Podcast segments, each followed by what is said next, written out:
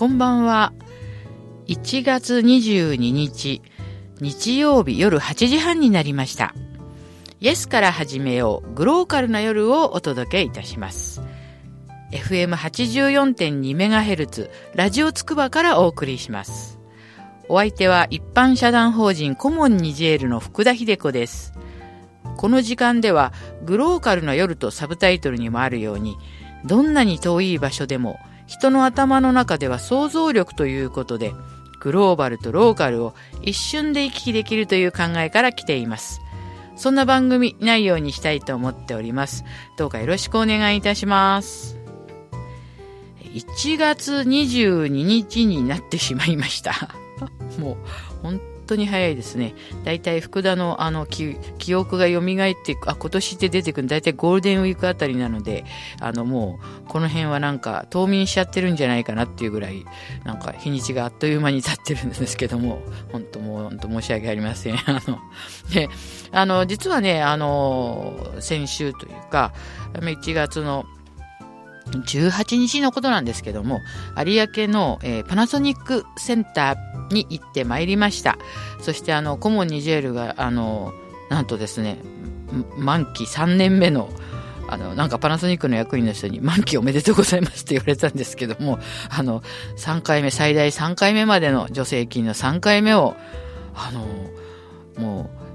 いただけることになりまして、その贈呈式に行ってまいりました。そしてあの、過去今までのね、えー、と2回分の報告もあのパワーポイントで説明させていただいて、まあ、あの本当にね、あのうちとしては、まあ、私がいいと思っている支援の仕方をして、広報の仕方をしていこうっていうふうにやってたんですけども、あの、ね、あの、ニジェールなんていうと本当に人間開発指数最下位で、やれ識字率が、やれ飢餓率がとか、あと子供が亡くなる率はとか、まあそういう数字が割とまあ先行してるんですけども、本当はね、私の知ってるニジェールには他に本当に自然も美しいし、いいところがたくさんあるんですよ。で、それをまあそういう絵本にして、そういう形から広報しようということで、まあ、申請させていただいたんですけど、まあ、それが非常に、うん、評価をいただきまして、ね、私としては、やっぱりその国の文化とか歴史も、なんかこう知った方がいいんじゃないかなっていうふうに思ってやったんですけれども、なんかそれが、あの、非常にそういうふうな捉え方をして支援をするというところがあまりないということで、本当お褒めに預かりまして、本当にありがたいというか嬉しかったです。はい。で、今年はそのニジェール物語が、まあ、動画にするということと、フランス語版の CD の制作を、えー、申請しまして、それが通りましたので、えー、今年、ニジェール物語を絵本動画にして、ちょっとね、日本中を回る、回りたいと思ってるんですけども、どうか皆さんまた、折に触れて報告したいと思いますので、まあ、よろしくお願いいたします。えー、今日1月22日、いつもね、あの、福田的今日は何の日っていうのやってるんですけど、あの、実はね、今日はね、ジャズの日って知らなかったんですよね、私。あのー、なんかね、どうしてこの、また私、この、どうしてかっていうのに非常にいつもね、なんか引っかかるんですけど、もうね、なんかジャズのね、なんか J がね、ジャニュアリーのね、先頭2文字でありっていう、本当にね、ジャズファンの方には申し訳ないですけど、どうして1月22日になったのかっていうのは今一つ、その、JA ね、ジャニュアリーのジジジャズね、それがなんか ZZ になっていて、えー、それ、ジャズのね、一番最後に2文字 ZZ じゃないですか、JAZZ。ね、その ZZ が2に似てるからっていうことなんですけれども、まあ、まあ、まあね、あの、クラシックで偉いですから、こういうちょっとなんかほんわかした理由でいいのかなと思うんですけど、まあとにかくね、今日1月22日っていうのは、ジャズの日ということらしいんですよね。で、これが、その老舗ジャズクラブ、都内のね、 Birdland、 Satin Doll、 All of Me Club っていう、そういう老舗のオーナーの人たちが、を決めたっていう。しかも2001年からって、福田的にはすごい最近な気がするんですけども、まあ、ジャズの日っていうことなんですよね。で、あの、まあ、あとはね、カレーライスの日っていうのもありますよ。それから、えー、飛行船の日ね。まあ、ちょっとね、この1月22日っていうのはね、なんか、そのようなラインナップっていうかなってますけど、あとね、木阿弥のね、なんか亡くなった日でね、あと福田歌舞伎好きですのでね、あ、皆さんね、あの、木阿弥の有名な、こいつは春から縁起がいいわっていうセリフしてますよね。まあ、非常に木阿弥の作品っていうのはね、流れのいいセリフで有名なんですけど、あれはね、実は通りすがりのね、よ、よたかって夜のお姉様ですね。それを大川に隅田がですね、突き落としてね、お金を奪ってみてね、言う、言う、見見たら100両もあったっていう時のセリフで、とんでもない幸運に素直に喜ぶその盗賊の浮かれ具合のセリフなので、あんまりね、なんかこいつは春から縁起がいいわっていうのは、なんかみんなよく使ってますけど、実はオリジナルはとんでもない理由からですのでね、まあ、気をつけてくださいというか、そういうことなんですけど、まあ、そういうわけで、今日はですね、1月22日なんですけども、えー、私の大好きな方をゲストにね、これからちょっとお呼びして、また、えー、今後のですね、世界情勢、それから、えー、国際、あ、ちょっともう分かっちゃいますね、きっとね。実は今日は、後半は、えー、つくば市国際交流協会の中村さんにね、いらしてます。いらしていただいてますので、今日はね、またいろいろお話をね、したいと思っております。はい。じゃあ後半をね、楽しみにしてください。今日はあの中村さんとのねお話の前にまず一曲、えー、畠山真央さんと、えー、野口一子さんの、えー、枠の糸かせにをお聴きいただきたいと思います。枠の糸かせ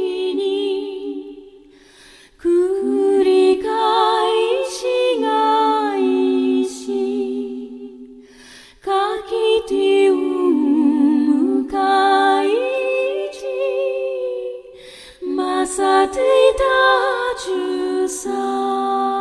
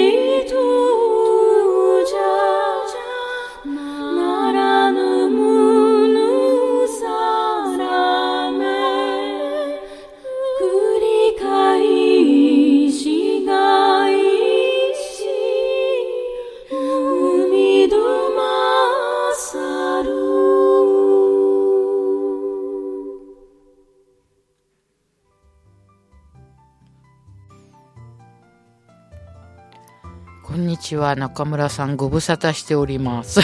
えー、ちょっと遅くなりましたけど、明けましておめでとうございます。そうですね。よろしくお願いいたします。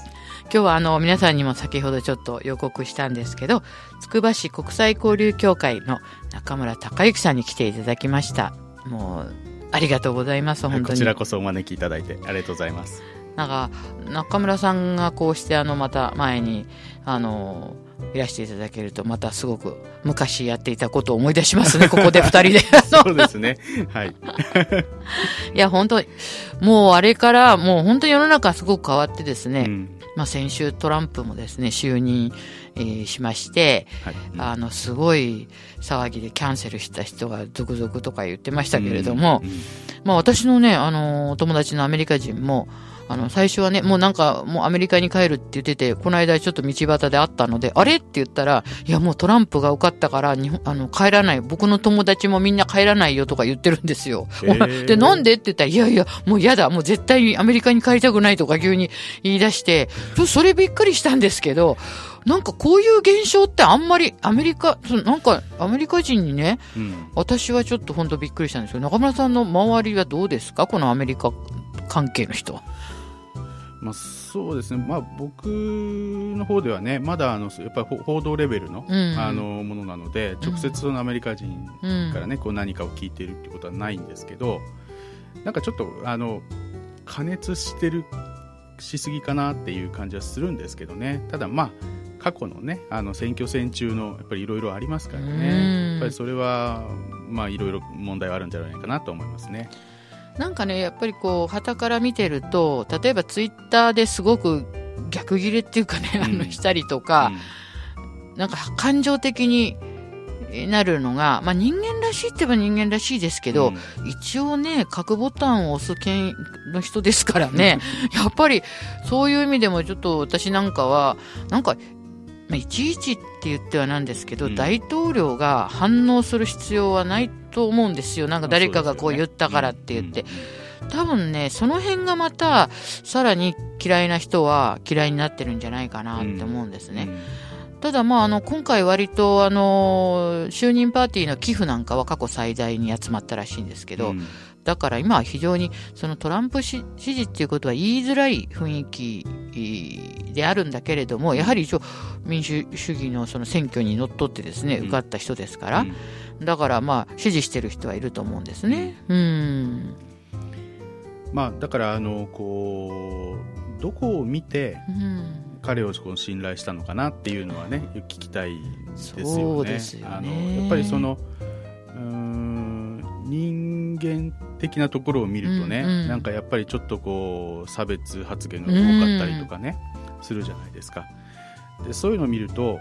あのー、本当にこうう狭い人だなっていうかね、うん、あのー、思うんですけど、うん、でもその彼が言ってるその経済からっていうところを見た時に、まあ、どういうふうに判断してるのか、僕経済はね、まあ、詳しくないのでね何とも言えないですけど、いろんな面からやっぱりこう見ていく必要はあるんでしょうね。うまあ、単純に言えば確かに株価は上がってますし、うん、もうはっきり言って上がってるっていうことはそれの恩恵を被ってる人は当然いるわけでね、えー、だからそういう人たちにとってはね、うん、あの別に一言一言ツイッターで反応することなんかどうってことないみたいに、うん、要するに株が上がってるし経済が上向きならいいんだっていう人たちももちろん今いるでしょうからね。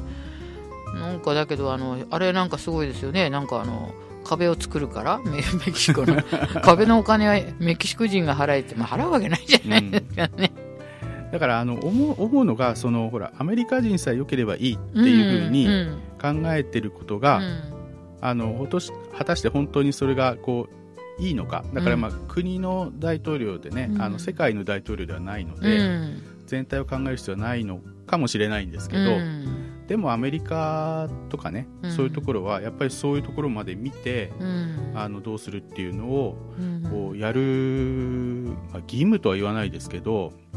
役割としては持ってるんじゃないかなと思うんですよね。うん、そうですよね。よく、あの昔のパックスローマーナって言葉があって、ローマンがローマの幸せ平和が世界の平和って言葉があって、うん、ロ今はパックスアメリカーナで、要はアメリカが平和であれば。まあ、世界が落ち着くっていう、それは確かに一理あるとは思うんですね。うん、でも、それは平和であればっていう話であって、ね、強ければって、アメリカナナンバーワンであればっていう言葉ではないから、うんうん、安定するっていうことが、まあ確かにね、まあ、あのドルの、うん、そのあれはもうすごく影響が大きいですからね、うん、思うけど、でもなんかね、ちょっとね、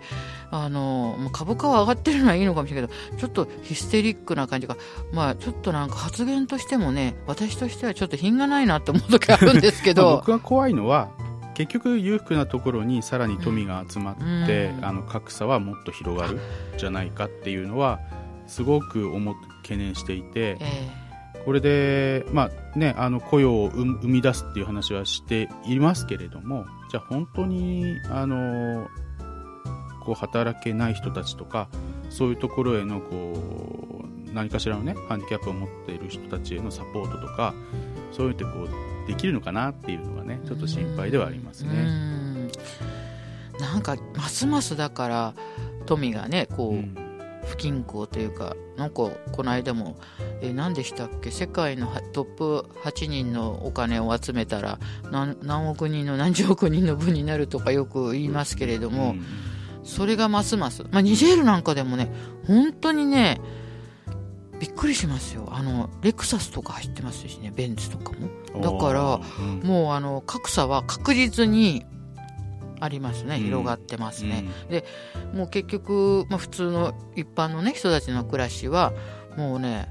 あのなんていうんですか。もう難民キャンプよりひどいみたいな感じになってるんですね、うん、でね今あれなんですよ。これもどこにもあんまり書いてないんですけど実はね2019年に、うん、なんとあと2年ちょっと後なんですけどあの au ってアフリカ連合ってあるんですね、はい、なんとねアフリカ連合の首脳会議がねニアメニジェールのニアメでするんですよ。私これはねびっくりしました。あんまりね日本ではねもうこういうニュースしないんですよあんまりね、であの EU は知ってるけど au は知らないみんなアフリカ連合なんてあんの知らないなんていうのはもう皆さんなんですけど、うん、でもね私からしてみるとだっていつも人間開発指数ほぼ最下位じゃないですか、うん、ニジェールが、うん、そこでね au のね首脳会議これね5000人ぐらい行くんですよ。各国の首脳と、アフリカの首脳と、あと落ち着きの人とかで。で今ねあの割とニアニアメのなんかあのバラックっていうかもう本当にこうごちゃごちゃしてるとこが政府によってどんどん今取っ払われてて平地にさせられてですね、うん、ニジェール人はなんで平地にさせられてるのかがわからないっていう状況なんですけれども。首都の開発は行われそうなんです。ですからもう2年半後に、はい。そのターゲットを絞って、うん、だから、まあ、イスフ大統領とも、まあ、一昨年お会いしましたけど、来日の時にね、うん、私はすごく、あの、本当に信頼できる、あの、言い方だなと思ってるんですけど、多分政治力もだから相当あるんじゃないかなって、だって首脳会議54カ国もあるんですよ、アフリカ。それをね、あの引っ張ってくるっていうのは、これ政治力がないとできないでしょ。う。うね、ええ。だから、本当ね、私その話を聞いた時には、いや、これはちょっと、まあでもやっぱり日本はあんまりにも遠いからあれですけど、ちょっとね、ニジェールブームっていうみたいなものが起きてくれればいいなみたいに思ったんですけど、うん、でも私はこれはね、すごく自分の中で衝撃的でしたね。いい意味でもね、首脳会議がニアメで行われるっていうのは、うん、これはね、本当に。すごいニュースだと思って私は騒いでるんですけども でもあんまり周りはあそうなの？的な感じなんですけどね、でもすごいことですよね中村さん。ね、と思いますよ、うん、だからやっぱりそこでこう何何を話してこう、ね、ニジェールのな、うん、何をこう外にこう発信していくのかっていうところも興味ありますね、うん、やっぱりその最貧国ですって言われているわけですよね、うん、実際そうなんでしょうけど、実際そうなんですよ。だからそこをみんなでこうねあのニジェールも含めてそういう貧しい国っていうか人たちを、みんなでサポートしましょうっていうふうになってくれるとすごくいいんですけどね。まあね、やっぱりニジェールっていうと、まあ、私のいたサハラ砂漠の方に最近ねゴールドラッシュなんです。よ。ゴールドラッシュ、えー、金が見つかってそれで遊牧民でど金持ちになってしまった人がいるんですよ結構。これもあんまりねなんかいろんなとこ見ても、ね、ないんですけど、まあ、フランスの雑誌なんかを読むとちょろっと出てたりしますけど、まあもともとアフリカって資源がたくさん眠っているって言われてますし、そしてね、これもどこもあんまり言わないんですけどね、すごいアメリカのドローン基地ができてるんですよね、ニジェールの北に。すごい。で、あの、あの、アイン・ザ・スカイって映画があって、はい、これは、えっ、と、独占で東京の日比谷のシネマシャンテで3週間先行上映してそれからだんだん全国に広がってくる映画だと思うんですけど、うん、これイギリスの映画なんですけど非常に高い評価を受けてぜひもしお時間あったら中村さんこの辺に来たらですね見に行ってくださいよ。もう一度、もう一度、I in the Sky。はい。これ、アイン・ザ・スカイってドローンのことなんですけども、うん、要するに、その2時間の映画が、ケニアの、その、これ全然別にネタバレじゃないからいいんですけど、うん、ケニアでのテロ、テロ、対テロ作戦と、リアルなタイム、2時間の出来事が2時間で私たちは映画で見るわけなんですけど、うん、まあ、だってこれからはね多分まあそのなぜサハラに作ったかっていうこともあると思うんですけど、うん、ずっと前日本あのアメリカっていうのはあの枯葉作戦もあってありましたけども、ね、やっぱりベトナム戦争っていうのは非常に傷になっていて、うん、そのゲリラ的に相手にその地形を利用されて、うん、もう入り込まれたらいくら人を投入してももう本当にみんな死ぬだけで大変ですよね、でまあ、サララもそうで、やっぱりテロが今、テロリストが逃げ込んだらとか、いろいろそういうことを、やはりその空からの監視というか、人を使わずに、人を投入せずに、これからの戦争は多分本当にドローン戦争になるって言われてるんですけど、それの最先端の映画でものすごいこれ、もうすごい高評価なんですよ。今これからどういうふうに行われるかっていうようなことも書いてあるんですけど、だからそのニジェールの北部にですね、すごいあの基地ができてるっていうのも、これも最近帰ってきた人から聞いたんですけども、やっぱり、うん、なんか私たちの知らないところでいろんな動きがあるのかなって。そうですね。なんか想像つかないですね。うん、うんだからやっぱり日本もねあのすごくご近所のニュースも大事なんですけれども、うん、ご近所の国の、もちろん東南アジアもそうですけど、もっともっと本当にね、アフリカのニュースをね、やってほしいなと思うんですよね。もうアメリカとかヨーロッパにはまあ近いからってのあるかもしれませんけど、うん、近いからとかっていうよりかも、もっと関心をね、持ってもらいたいななんて、どうしてもニジェールビーキの私なんかはね、うん、思ってしまうんですけどもね。だんだんもう入ってこないですよね情報ね。本当に。アフリカというか例えばあの気になるその北アフリカがい。ろいろこう変わったけれど、はい。はい、その後どうなってるんだって話は聞こえないですね。シリアとかねあの辺りの話はまあ、よく入ってきますけどね、はい、なんかねこの間もちょっとうん、広告代理店の方もねちょっと福田さんに会ってなんかアフリカを調べたら結局特派員っていうかマスコミも人を常駐させてるその支局っていうのはねカイロぐらいまでしかないですよって言われて。そのアフリカの中中っていうかアフリカの国に、あの置いてるってところが、まあ、多分ねないんじゃないですかねみたいに言われてそう言われてみればテレビ局とかも何かアフリカであった場合はイギリスのロンドンから人を飛ばしたりしてるんですよ。だからニュースとかも、まあ、取れないっていうか、まあ、うんそれはなかなか情報は集めいくらインターネットがあると言っても、うん、うん、やっぱりそれまた違う。中村さんなんか多分すごくそういうネットとリアルの人間とのその情報っていうのは多分すごくよく違いますよねやっぱりね。やっぱりそのすごくこうネットっていうのはこうこうこう伝えたいっていうその伝える側の意識がね、うん、強く働きますからね、うん、だから分かんなくなっちゃうんですよね。どうどう。そればっかり見てるとそれが本当だと思っちゃうようなあのこともあるんですけど、うん、いやいや待てよっていうちょっと止まらないと、うん、どんどんこうなんかある意味洗脳じゃないですけどねなんかこう染められてしまうっていうのはね本当にその通りだと思いますね。すね、なんかその時の雰囲気とかってその場に身を置かなければわからないことってすごくあるし、うん人間の体っていうのは昔から変わってないわけだから、いくらドローンが発達しようがだからもっとね本当に情報をマスコミの人はあのもっともっとね日本に入れてほしいなと思うんです。うちなんかも直接フランス語圏の雑誌を見たり新聞見たりしてますけど、うん、いや少なすぎますね本当に。うんこんなで、まあ、でも、あのまあ、アフリカの人っていうのも相対的に、まあ、筑波なんかは、まあ、よろあのイギリあのごめんなさいあの茨城の中ではね、はい、もちろん多いと思いますけども、うん、あのどうですか？全体的にちょっと減ってるとか増えてるとかありますか？アフリカの人が。そうですね。あのでも例えばうちの日本語講座の生徒さんなんか見るとあのまあ、その年によって違うんですけどね。あの今エジプトの方とかは結構増えてますね。まあ、実を言うと、はい、うちの日本講座ってこうあの一人がこうねあの、はい、受講していいよって話になると口コミでこうそのお仲間に、ね、広がっていくのでだからある時期はチュニジアの人がなんかすごい多いとか、はい、えー、っていう何々の国がすごく多いとかって話になるんですけど、はいでもあの今回限って言えば今、エジプトの方が多いかなっていう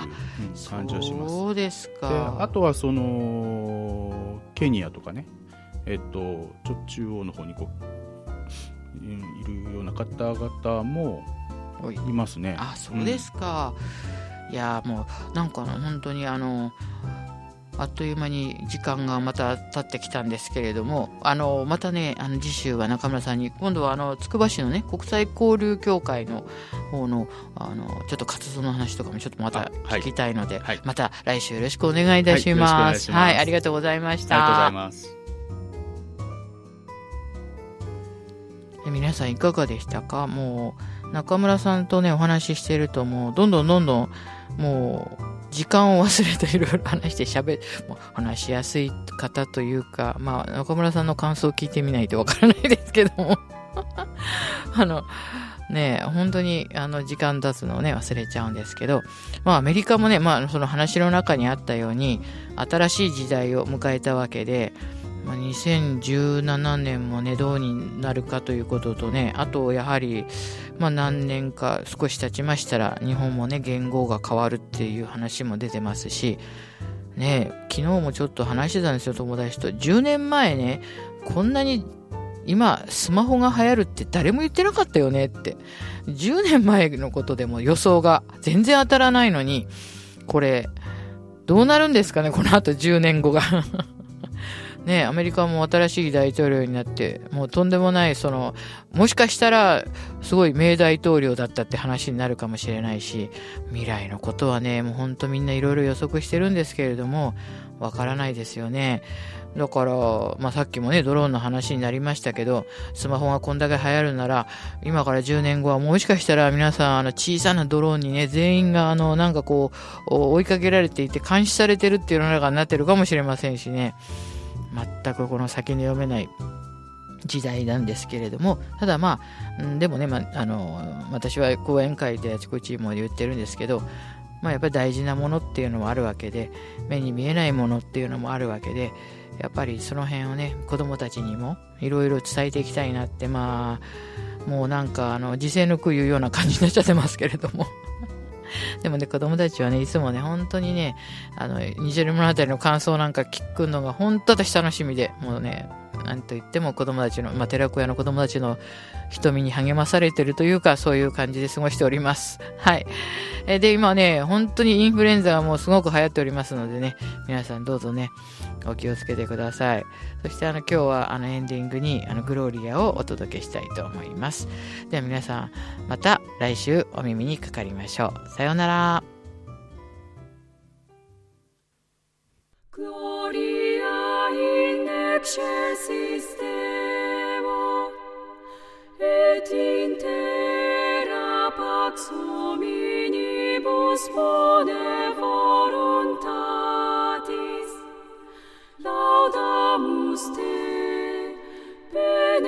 benedicimus Te,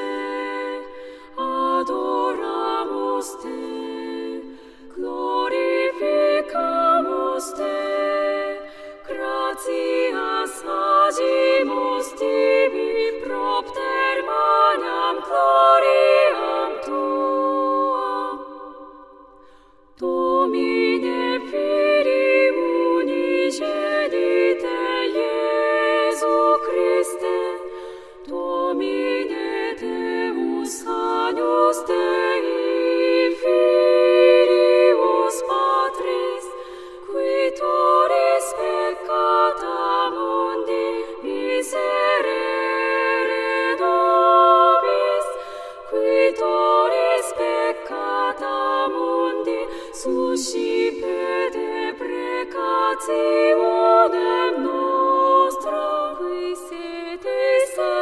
understand us.